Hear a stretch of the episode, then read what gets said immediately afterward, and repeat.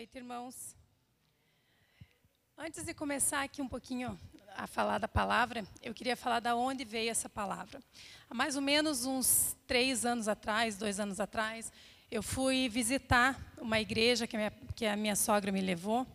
E lá nessa igreja estava muito gostoso, era um cantor que veio de fora, um músico famoso, estava muito gostoso lá. E daqui a pouco veio, uma hora e meia depois, da, do louvor, veio o pregador naquela noite. E o pregador veio dar a palavra, e quando ele começou a falar, a voz dele era estava estranha, estava ruim. E eu, na minha cabeça, falei, nossa, que pregador que tem uma voz chata, confesso para vocês. E naquele momento que eu pensei isso, o pregador falou assim, eu estou com um problema nas minhas cordas vocais, e eu gostaria que vocês orassem por mim. Naquele momento, Deus me constrangeu de uma maneira que eu comecei a pedir muito perdão para Deus por ter pensado daquela maneira. E mal bem sabia eu que eu prestei tanta atenção na palavra daquele pastor que passaram-se alguns anos e eu estou aqui pregando a palavra que ele falou naquela noite. Então nós não sabemos os desígnios de Deus, o que Ele permite para a gente, né, nos nossos ouvidos, na nossa cabeça, mas é tudo pela honra e glória do Senhor. Amém? Eu gostaria que, que a igreja se colocasse em pé para escutar a palavra. Quem estiver em casa, se puder fazer esse ato profético. Lá em Hebreus 11, 22, a palavra diz assim: Pela fé, José, próximo da morte, fez menção da saída dos filhos de Israel do Egito e deu instruções acerca de seus ossos. Pai, nesse momento, Senhor Deus, estamos aqui, a tua igreja, Pai, para ouvir a palavra de ti, para escutar essa palavra que o Senhor está dando essa noite, para que nós possamos abrir nossos olhos espirituais, nossos ouvidos espirituais para ouvir a tua palavra, Pai. Nós agradecemos por essa oportunidade, em nome do seu Filho Jesus Cristo. Amém. Pode se colocar, sentar. Vamos falar um pouquinho sobre aonde está essa palavra, o texto em Hebreus 11, 22. É, aonde está esse contexto? Nós não sabemos direito, quem, nós não sabemos quem foi o autor de Hebreus. Mas nós sabemos que Hebreus, quem escreveu o livro de Hebreus era uma pessoa que sabia das leis judaicas, entendia muito sobre as leis. E lá, se nós formos começar em Hebreus, olhar, ali diz que Jesus ele é superior aos anjos. Hebreus mostra ali que Jesus é superior aos anjos. Mais um pouco para frente ele fala que Jesus ele é superior a Moisés. Nós vamos decorrendo mais sobre a palavra e nós vamos ver ali que Jesus ele é, ele é, ele é superior ao sumo sacerdote.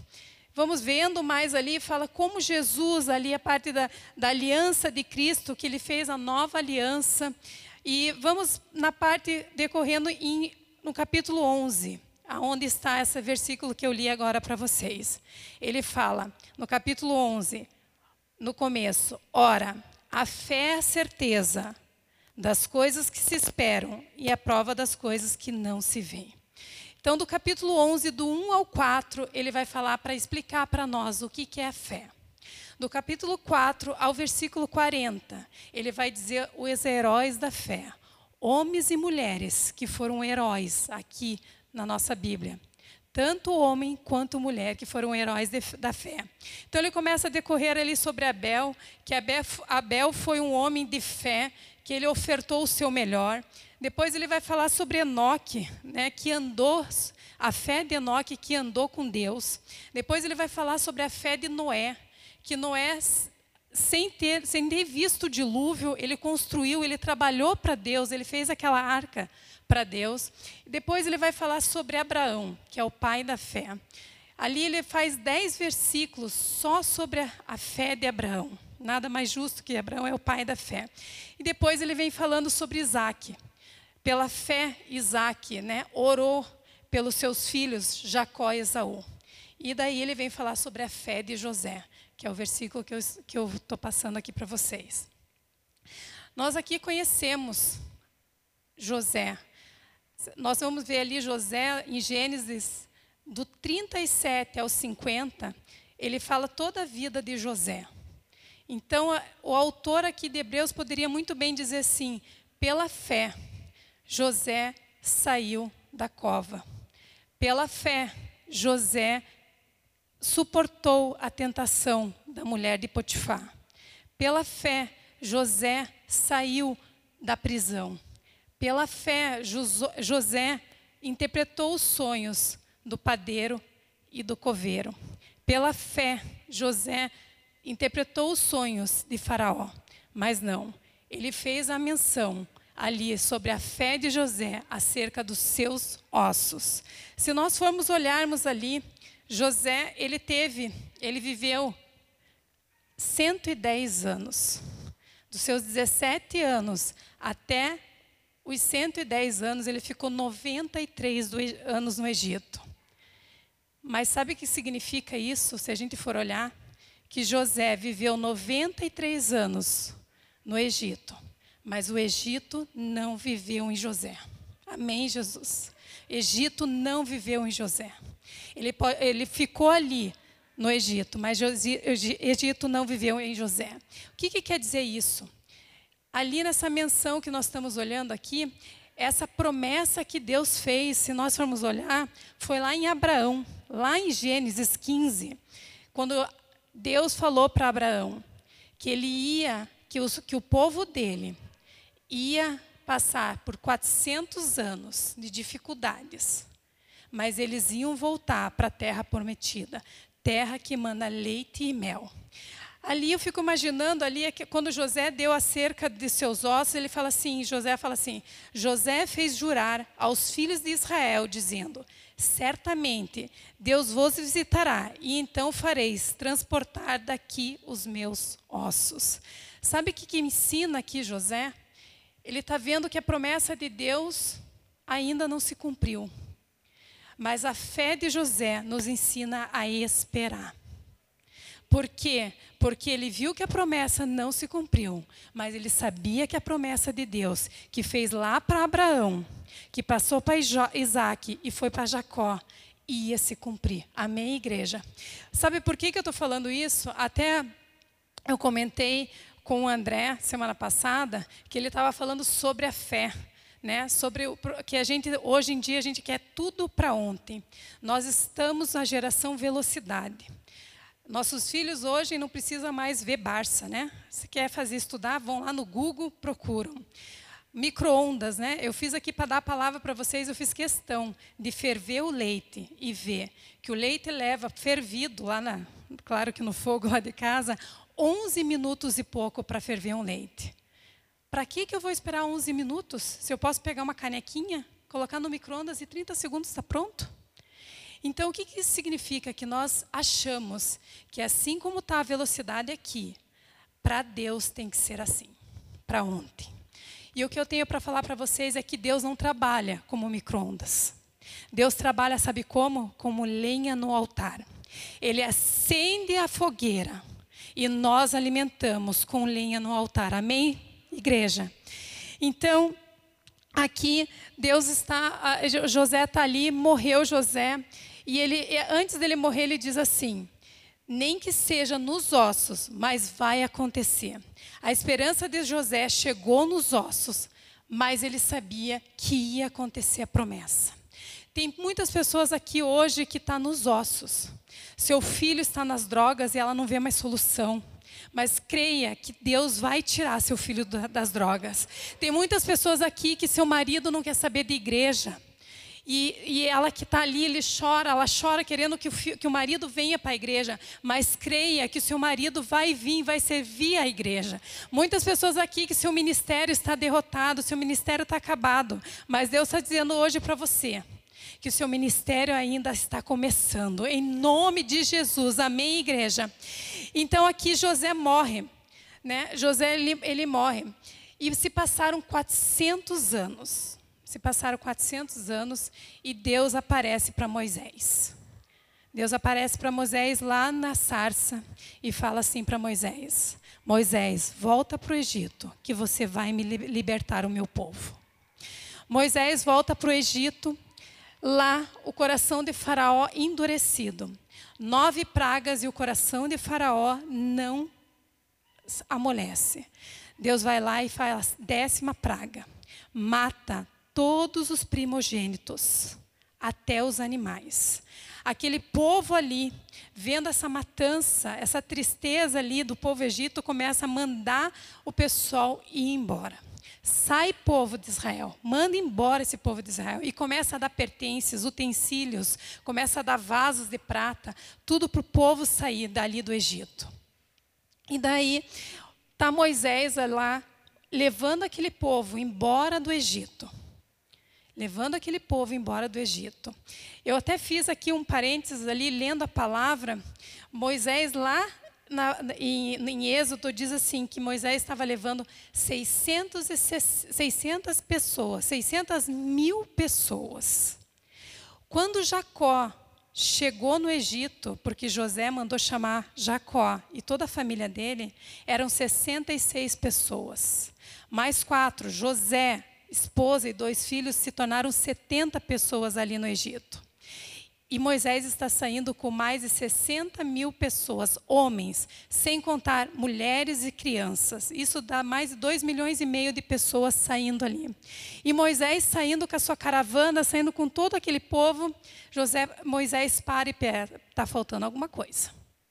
Não, Moisés, tá as mulheres aí, está faltando alguma coisa. Não, Moisés, as crianças estão aí, está faltando alguma coisa. Se vocês forem olhar lá em Êxodo 13, 19, diz assim.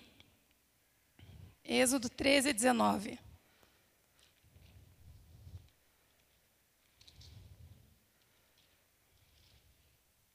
Vamos lá. Levou Moisés os ossos de José consigo, porque havia este solenemente ajuramentado aos filhos de Israel, dizendo: Certamente Deus vos visitará, e então farei subir daqui os meus ossos. Amém, igreja? Moisés ali, com toda aquela pessoal ali, ele sendo, tendo que levar todas aquelas, aquelas pessoas, mas ele não esqueceu dos ossos de José. E ali ele passando, vermelho, passando o mar vermelho, mar vermelho abre, ossos de José. Mar Vermelho fecha-se, ossos de José. Água potável, água salgada virando água potável, ossos de José. José Moisés, Moisés morre. Quem assume ali? Josué. Josué assume ossos de José. Josué atravessa o, mar, atravessa o rio Jordão, ossos de José. Daí vai lá, nós vemos na história que Deus pega e fala assim para Josué: vocês vão ter que derrubar muralhas. Lá seis dias marchando aquele povo, ossos de José. No sétimo dia, a muralha caiu. Sabe o que isso significa? Que as muralhas hoje à noite estão caindo aqui. Nas nossas vidas, as muralhas estão caindo aqui. Muralhas nossas que muitas vezes a gente não tem noção, mas nossos ossos estão ali. Mas Deus está derrubando muralhas. Nós olhando ali, eu penso assim: Josué chega na terra de Canaã e vai dividir as terras. Lá em Josué 24, 32, se cumpre a promessa. Aqui. 24, 32 diz assim: Também enterraram em Siquém os ossos de José, que os filhos de Israel trouxeram do Egito. Amém, Jesus. Amém, povo. Sabe o que significa isso? Que José soube esperar e que as promessas de Deus se cumpriu, nem que se for embaixo de ossos. Amém? E daí a gente olha aqui e eu falo assim: como que Josué foi levado todo esse tempo? Sabe como? Carregado. Porque ossos não andam. Josué teve que ser carregado. Sabe o que significa isso para nós aqui? Que muitas vezes nós temos que ser carregados. Muitas vezes Deus está levantando pessoas para nos carregar. Sabe aquela vez que a gente não consegue mais nem sair de uma cama? Sabe aquela vez que a gente não consegue nem ter noção de muitas coisas? Deus está levantando pessoas para carregar os nossos ossos. Amém, Jesus? Amém. Vocês que estão em casa, receba essa palavra. Deus está enviando pessoas para carregar os ossos teus. Alguns sonhos que estão ali parados, que a gente não tem, não, não quer mais nem sonhar, porque imagina que não vai acontecer, mas isso vai acontecer em nossas vidas. Então, olhando aqui também sobre ossos, por que não falar da parte, eu falo assim que é, é uma das coisas mais lindas que tem levaria algum tempo só para falar sobre a crucificação de Jesus, toda a simbologia que existe ali na crucificação de Jesus. Mas como aqui a palavra hoje é sobre ossos, eu quero falar sobre os ossos de Jesus. Jesus estava preso naquela cruz no meio daquela cruz. Naquela época, as pessoas que ficavam presas, no, que ficavam crucificadas no meio, era a pessoa que era mai, com maior é, criminalidade, no caso, né, pastora? As pessoas que estavam ali no meio eram as pessoas que estavam maior, que eram os maior criminal naquela época. Então estava ali um ladrão do lado direito, o ladrão do lado esquerdo de Jesus, e Jesus crucificado ali.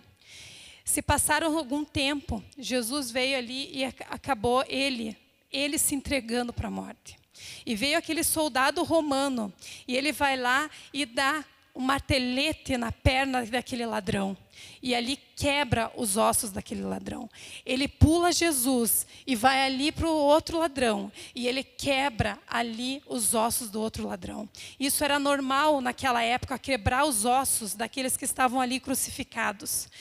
Mas Jesus não foi quebrado os ossos. Sabe por quê, igreja? Por dois motivos. Um dos dois motivos. Porque os ossos de Jesus não poderiam ser quebrados. Porque quando há uma fratura no corpo, o sangue há um comprometimento. Porque quando para nós estarmos aqui, quando nós quebramos alguma coisa, nos nossos ossos a gente sente náuseas e tudo mais, e isso compromete o sangue. Então, por que, que não foi quebrado os ossos de Jesus? Para não comprometer o sangue de Jesus. Porque Deus sabia que nós iríamos precisar desse sangue tão precioso. Em nome de Jesus. Outro motivo é porque para se cumprir as promessas de Jesus, as promessas que Deus falou. Lá no salmista, um salmo messiânico, 34, 11, Zacarias 12, 10, diz, lá eles falam que, o, que quem viria não ia ser quebrados os ossos. Por isso que Deus não permitiu que os ossos de, José, de Jesus fossem quebrados. Falando também um pouco aqui, nós falamos que de, aqui nessa passagem aqui Deus guarda os ossos. Nós olhamos também Moisés que veio a falecer. Né? Se a gente olhar para Moisés, nós sabemos que nós não, não, não, até hoje, até hoje, não sabe aonde está os ossos de Moisés. Sabe por quê? Porque Deus guarda os ossos das pessoas que estão em promessa, embaixo de promessa, assim como Ele fez com Jesus. Falando também aqui um pouquinho sobre ossos. Deus também usa quem está nos ossos. Mas como assim, Fábio? Em Eliseu, 2 Reis 13, 21, Eliseu morre. Está lá ele é, jogado numa cova, num vale. E todo mundo conhece aqui a passagem de Eliseu. E ali o pessoal está é, tá vindo, tá vindo as tropas inimigas contra Israel e tem um pessoal ali levando um corpo e vê aquela tropa dos inimiga vindo. E ele, a pessoa que está ali levando, aquelas pessoas que estão tá ali levando aquela aquele corpo, deve pensar, deveria ter pensado assim: eu não não dá tempo de enterrar esse corpo. E ele simplesmente joga o corpo em cima de Eliseu, que já estava morto há muito tempo. E o que, que acontece com esse corpo? Ele ressuscita. Amém. Sabe o que significa isso?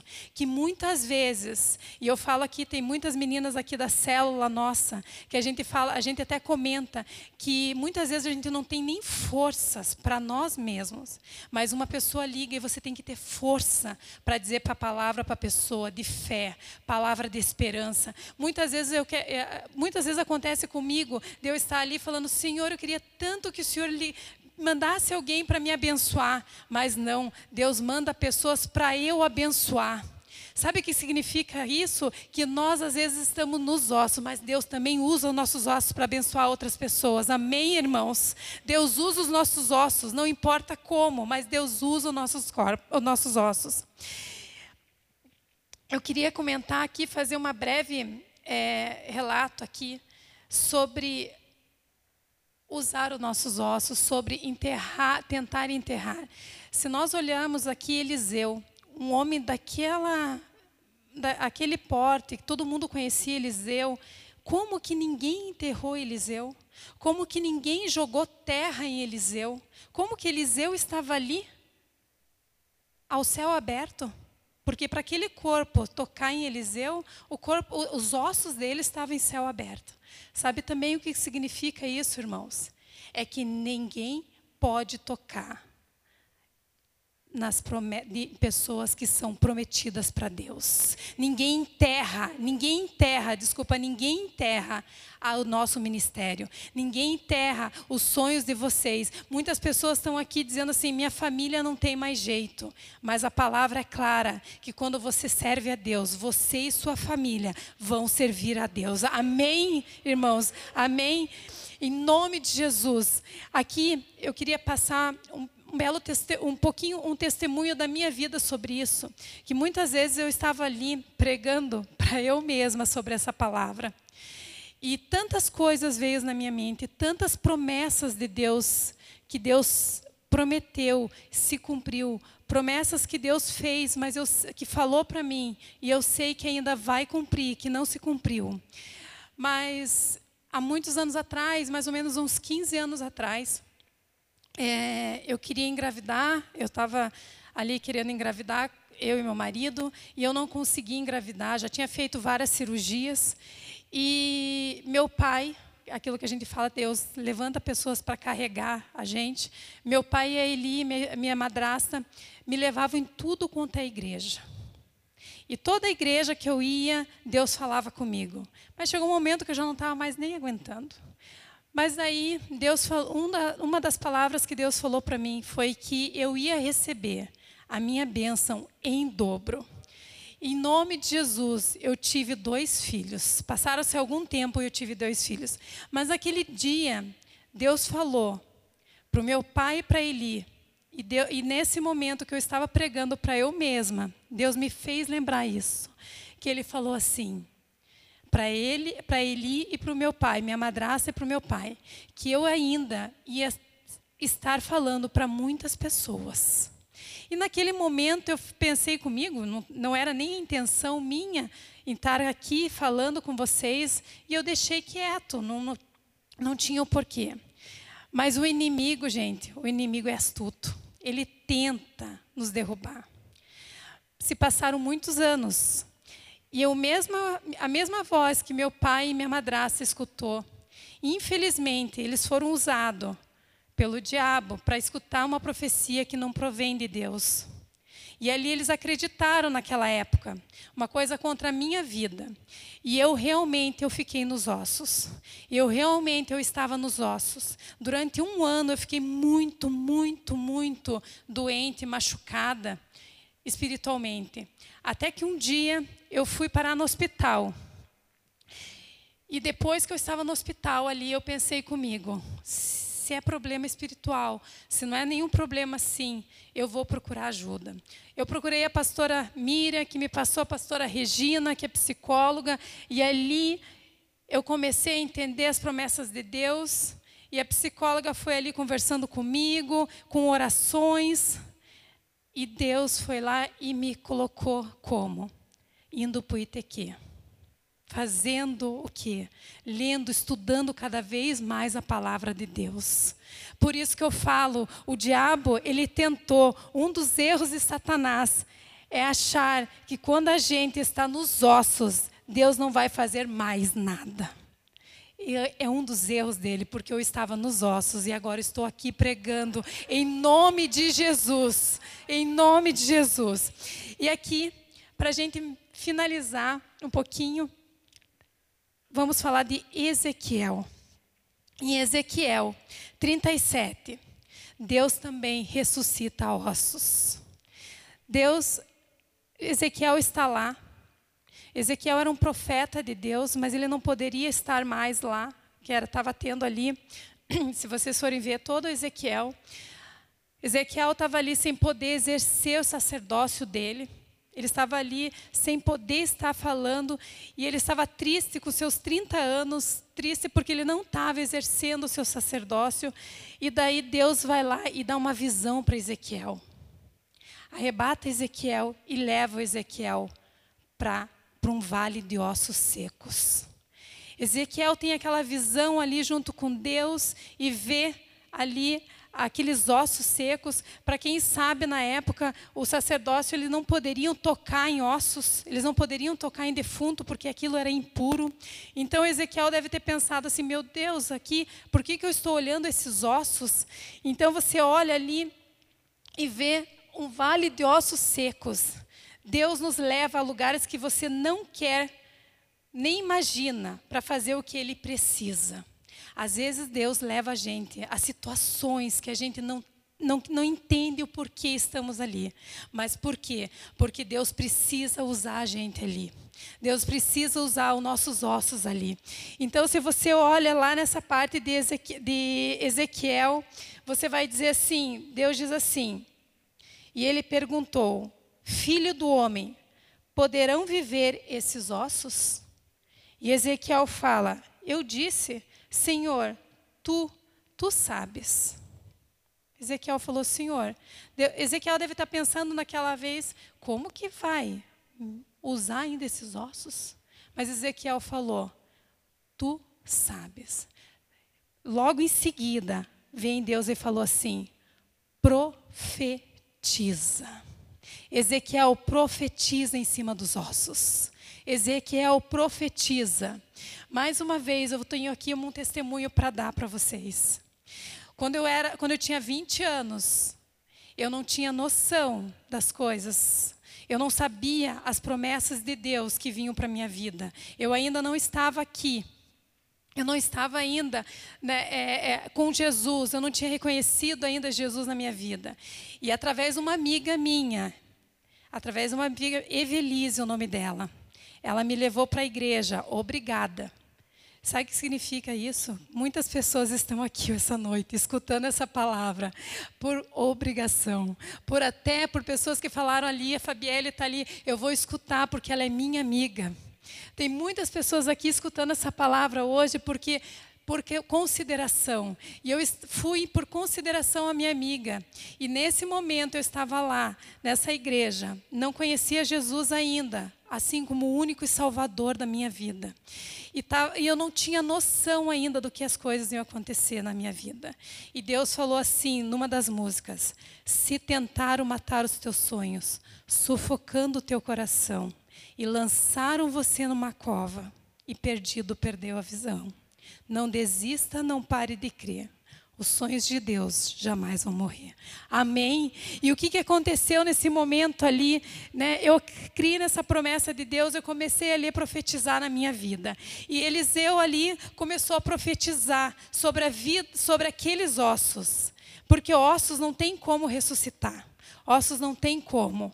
Mas Deus falou para Eliseu: profetiza em meu nome profetiza, profetiza. E Eliseu começou a profetizar. E aquele vale de ossos secos começou a ter juntas, começou a ter de volta ali vida. Numa visão, Deus falou ali: aquela, aquela tropa de Israel que estava morta, Deus ia ressuscitar. Não ressuscitar aqueles ossos ali, mas Deus ia levantar ainda as pessoas ainda para ter muitas coisas no reino de Deus. Então, algumas pessoas estão aqui nessa noite precisando dessa palavra, que Deus possa estar aqui abençoando, olhando os olhos espirituais de cada um e dizer que o que? Deus cumpre promessas que estão nos ossos. Deus guarda os ossos que estão debaixo da promessa. Deus também usa quem estão, que está em, nos ossos. Deus faz milagre nos ossos e Deus ressuscita os ossos. Amém, igreja?